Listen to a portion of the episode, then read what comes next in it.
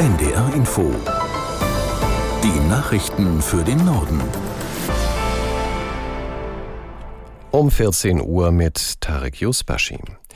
Abgelehnte Asylbewerber ohne Bleiberecht sollen künftig schneller abgeschoben werden. Das Kabinett hat einen entsprechenden Gesetzentwurf von Innenministerin Faeser gebilligt. Aus Berlin Bianca Schwarz. Rund 50.000 Menschen müssten derzeit Deutschland verlassen, weil sie kein Bleiberecht mehr haben, aber auch nicht freiwillig ausgereist sind.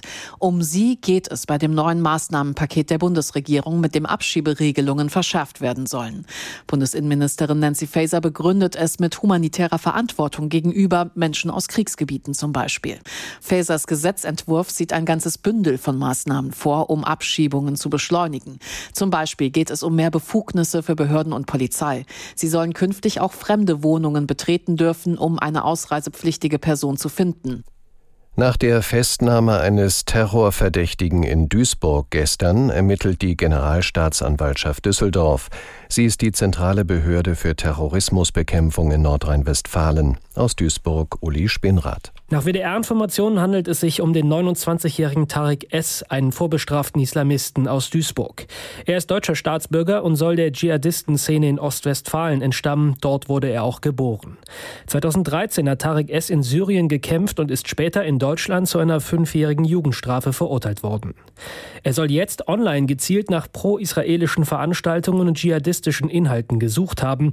Die Behörden gehen davon aus, dass er Zugang zu einem LKW hat, den er für den Anschlag hätte einsetzen einsetzen können.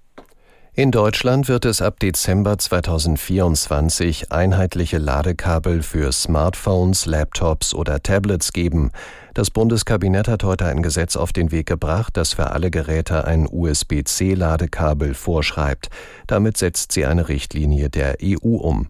Aus Berlin Gabor Hallas. Ein Kabel, das immer passt für Smartphones, Tablets, Digitalkameras, Kopfhörer oder Spielekonsolen.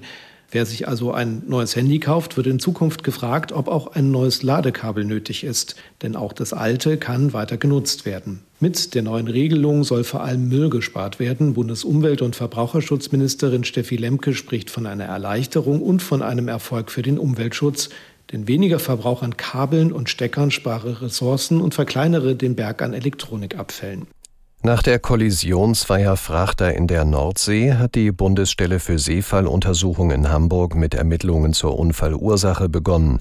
Eines der beiden Schiffe war gestern gesunken, zwei Besatzungsmitglieder konnten gerettet werden, ein Seemann wurde tot geborgen. Vier weitere Menschen werden vermisst, die Suche wurde eingestellt. Warum erklärt Maren Bruns in Oldenburg. Naja, man muss davon ausgehen, dass die vier Seeleute die Havarie nicht überlebt haben. Taucher haben gestern noch mehrfach versucht, die Vermissten im Wrack zu finden, sind immer wieder auf 30 Meter runtergetaucht, konnten aber weder etwas sehen noch etwas hören. Und auch ferngesteuerte Tauchroboter sind in die Verity geschickt worden, aber auch hier keine Lebenszeichen von den vier Menschen. Die DGZRS hatte den Seeleuten ohnehin nur eine Überlebenschance von 20 Stunden gegeben.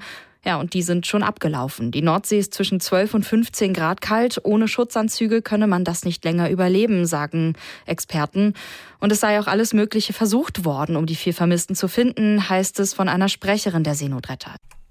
Sechs Millionen Menschen in Deutschland leiden laut einer Studie der Krankenkasse Barmer unter Schlafstörungen.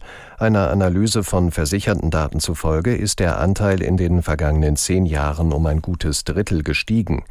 Demnach klagt etwa jeder 14. über Schlafprobleme. Prozentual besonders stark hat der Anteil bei den 20 bis 29-Jährigen zugenommen.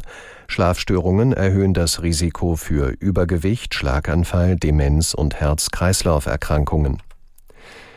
Bei der Verleihung der Studenten-Oscars in Los Angeles ist die deutsche Regisseurin Tamara Denic ausgezeichnet worden. Die Studentin der Hamburg Media School gewann in der Kategorie Erzählung den Oscar in Bronze für ihren Abschlussfilm Istina. In dem 30 Minüter geht es um eine serbische Fotojournalistin, die nach Bedrohungen fliehen muss. Der Dokumentarfilm Wings of Dust gewann den Doku-Studenten-Oscar in Gold. Die Musik dafür schrieb der Berliner Filmkomponist Sascha Blank. Das waren die Nachrichten.